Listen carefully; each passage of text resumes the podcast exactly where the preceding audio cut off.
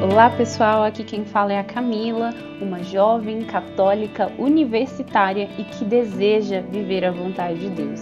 Então começa agora o primeiro episódio da série O Diário de uma Jovem Católica.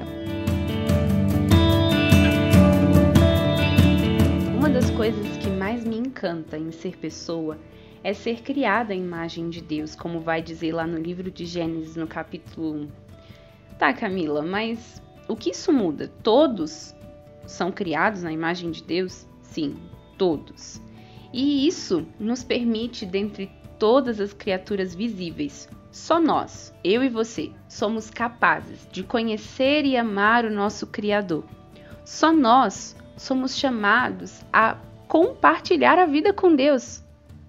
Isso nos confere uma dignidade, e não uma, uma qualquer dignidade a dignidade de ser pessoa. Não sou qualquer coisa, você não é qualquer coisa. Nós somos alguém que é capaz de se conhecer, de se possuir, de se doar livremente e entrar em comunhão com o outro e com o próprio Deus. Por ter essa dignidade tão grande, nós somos chamados a oferecer uma resposta de fé, de amor, que mais ninguém pode dar. E talvez você se pergunte, mas qual é o motivo de termos essa dignidade tão grande? Santa Catarina de Sena vai nos dizer que foi por amor, porque só o amor de fato é capaz de dar início a algo tão bom. Entender esse amor de Deus por mim foi e é transformador. Saber que Deus sabe o meu nome, conhece o meu coração mesmo que a minha mãe se esquecesse, ele não esqueceria. Pense você, Deus é perfeito, completo, ele não precisaria de nós, mas por amor e para se doar a nós, ele nos cria e ainda se revela a nós por meio da nossa dignidade. Sim, porque o fato de sermos a imagem dele o revela também.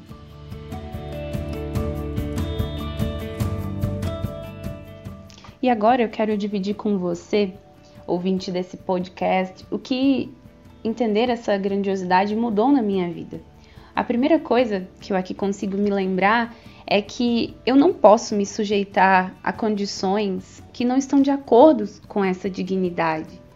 Eu não posso achar que é normal ou que me sujeitar a ser escrava de um pecado ou de achar que eu não consigo sair dele, por exemplo, achar que eu, Camila, não consigo viver a castidade, que não é para mim, que eu já pequei tanto, que não tem mais jeito para mim.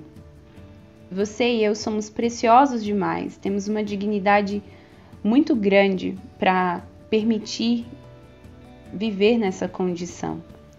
E outra coisa é que a partir desse entendimento eu fui, eu respeitei muito mais o outro, porque eu entendi que essa dignidade não era só minha, mas o outro, aquelas pessoas que estão perto de mim, meus pais, é, meu irmão, minha família como um todo, os meus colegas de sala na universidade, eles também possuem essa, essa dignidade grandiosa e que eu não posso usá-los como alvo do meu desejo, como objetos, né, de quem usa e depois descarta não, essas pessoas precisam ser o alvo das minhas ações. Então é isso. Esse foi o nosso primeiro episódio. Espero que as reflexões que aqui compartilhei com vocês ajudem na caminhada. Então vejo vocês em um próximo episódio. Até logo. Tchau, tchau.